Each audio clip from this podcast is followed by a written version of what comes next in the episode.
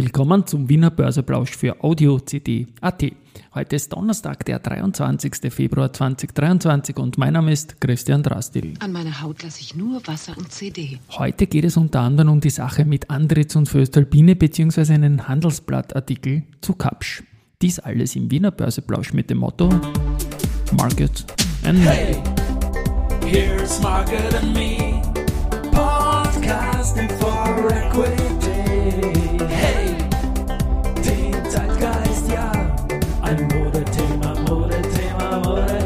Die Börse als Modethema und die Februarfolgen des Wiener Börseplausch sind präsentiert von Wiener Berger und dem Managed Profit Plus Fonds. Ein Blick auf den Markt, jetzt um 12.53 Uhr, als ich das einspreche, zeigt ein Plus von 0,1% auf 3462,83 Punkte im ATX. Und auf der Gewinnerseite haben wir wieder die Wiener Berger mit plus 2,18%. Die clinchen momentan mit der 30er Marke. Da werde ich dann in den Shownotes ein Interview Börsenradio mit dem Heimer Scheuch, dem CEO des Unternehmens, verlinken. Also das ist selbstredend neues Jahreshoch. Auch die Raiffeisen fängt sich wieder ein bisschen 1,87% plus auf 15,27 und die Lenzing mit plus 1,15% auf 70,50.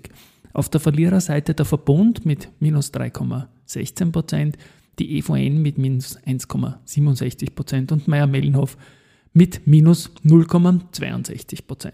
So, Geldumsatz schaue ich mir jetzt auch immer wieder an und da möchte ich einen Nachtrag zu gestern bringen. Da war gestern zu Mittag die Föstalpine vorne mit 13 Millionen Euro Vormittagsumsatz und die erste war nur an fünfter Stelle mit 3 Millionen und ich habe dann irgendwie gesagt, das kann ja nicht sein, die erste nur 3 Millionen. Da muss am Nachmittag noch mehr kommen und ja, es ist noch viel mehr gekommen. Die haben dann letztendlich den stärksten Tageswert geschafft mit 56 Millionen Euro. Also 3 Millionen am Vormittag und 53 Millionen am Nachmittag. Ich werde mir das jetzt genauer anschauen und auch die Schlussrunde da probieren einzureihen. Heute wird es nicht so ein spektakuläres Ding geben, denn die erste hat am Vormittag 12,6 Millionen Euro Geldumsatz schon.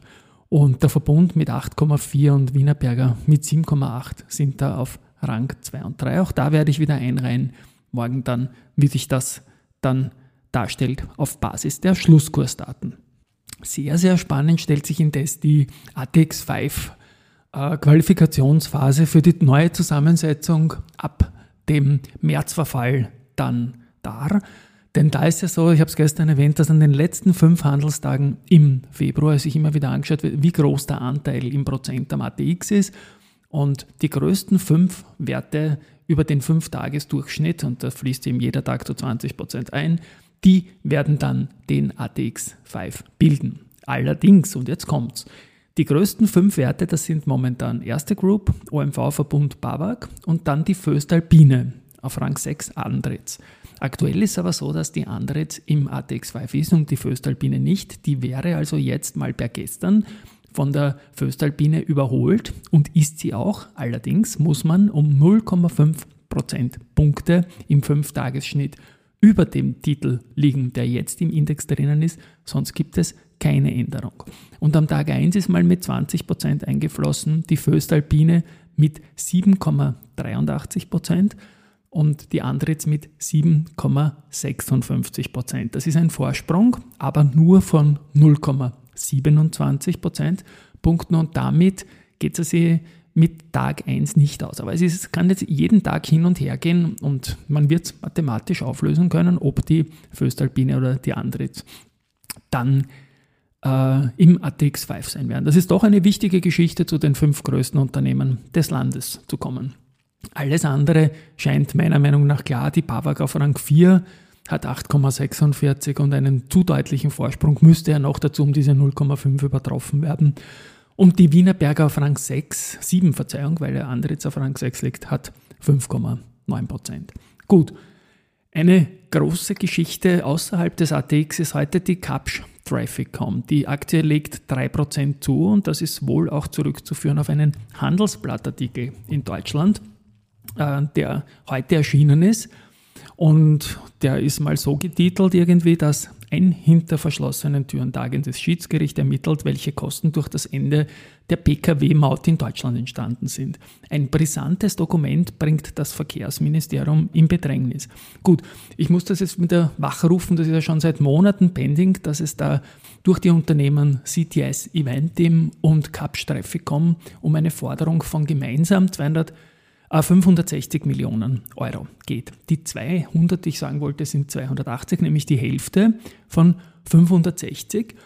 Und da gab es diese 50-50-Sache. Ich habe das jetzt sicherheitshalber nochmal den Markus Handel gefragt, den Investor Relation Manager der Kapsch, der das auch bestätigt hat. Also es ist 50-50. Äh, das heißt, wenn die 560 gelten, dann ist das äh, ein 280er für die Cup-Streife kommen und das wäre natürlich ganz gewaltig. Man muss jetzt nicht unbedingt erwarten, dass die 560 kommen, das war immer so die Erwartung im Markt, aber dieses BWC-Gutachten, das jetzt ans Handelsblatt irgendwie gelangen, gelangt ist, hat eine ordentliche Rechnung drinnen und die kommen da auf ganz, ganz große Summen. Also zum einen geht es um 446 bis 740 Millionen Euro aus dem Betreibervertrag zur Mauterhöhung. Davon sind 238 bis 441 äh, Millionen entgangener Gewinn des Betreibers, je nach Abzinsung.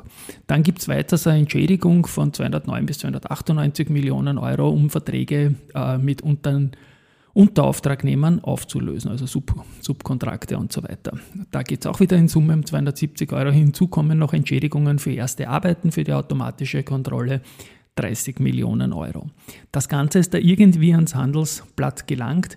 Wie gesagt, der Cap ist, glaube ich, klar, 560 Millionen Euro ist das, was die Unternehmen fordern. Mehr wird es nicht geben als diese 560. Die Frage ist nur, wie viel weniger und ob weniger. Wie gesagt, 280 wäre für Kapsch der absolute Hammer und deswegen steigt die Aktie jetzt auch um 3%. Und wie gesagt, Markus Handel hat mir heute Vormittag die 50-50 bestätigt. Gut, das dazu. Weitere Nachrichten, FACC mit den 2022er Zahlen. Die haben beim Umsatz positiv überrascht, bei der EBIT-Guidance aber nicht. Und insofern ist das jetzt ein gemischtes Bild auch, dass die Badanalysten äh, sagen, was sagen die jetzt? Die bestätigen die vorsichtige Einschätzung, Reduce und Kursziel 5,6 und Raiffeisen Research sagt, trotz der positiven Überraschung beim Umsatz kam das operative Ergebnis deutlich unter der Markterwartung und der eigenen Guidance. Aber stärkeres Umsatzwachstum in Q4 und so weiter und so fort. Ähm, ja, man wird sich die Aktie anschauen müssen. Es ist minus 1% heute nicht einmal. Das ist jetzt auch überschaubar. Ich glaube an das Unternehmen Risikohinweis. Ja. Unica hat Vorläuf, also Risikohinweis und ich glaube an das Unternehmen kommt von mir jetzt nicht von einem der beiden genannten Analysehäuser, Bader und Raiffeisen Research. Unica hat ein Ergebnis vor Steuern im Jahr 2022 von 421,7 Millionen nach vorläufigen Zahlen und ein Plus von 10,3 Prozent erwirtschaftet. Konzernergebnis 383 Millionen Euro, im Vorjahr waren es 314 Millionen Euro. Dividende soll bei 0,55 stabil bleiben. Und für 2023 will man eine Fortsetzung der Verbesserungen im Kerngeschäft erreichen. Die Unica-Aktie ist ein knappes Prozent im Plus.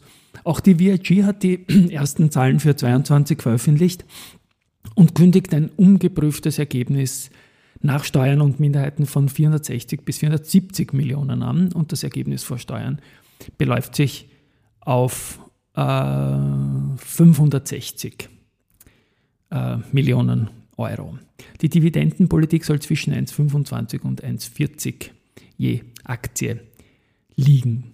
Das wird sich im Vorjahr waren es dann 1,25 und die VIG-Aktie ist minimal im Minus heute.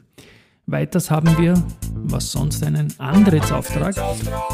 Diesmal von der US Army Corps of Engineers, Nashville District, klingt gut.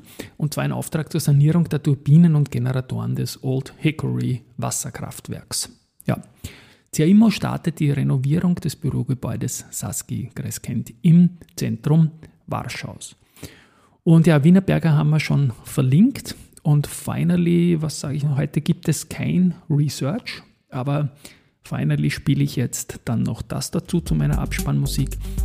Nämlich ich habe über 6B47 gesprochen mit dem Altern-Quartier und dem Quartiersfonds, der da aus Deutschland als Spezialfonds aufgelegt werden soll. Und da habe ich auch avisiert, dass ich den CEO Sebastian Nitsch über LinkedIn kontaktiert habe. Er hat geantwortet und wir werden uns nächste Woche treffen und ein bisschen über Quartiersfonds sprechen. Das als Spoiler. Die Bezirkszeitung hat den Podcast interessanterweise aufgenommen eine große Geschichte dazu gemacht. Also es ist eine interessante Sache und für uns in Österreich vielleicht auch eine neue Assetklasse. Tschüss und Baba.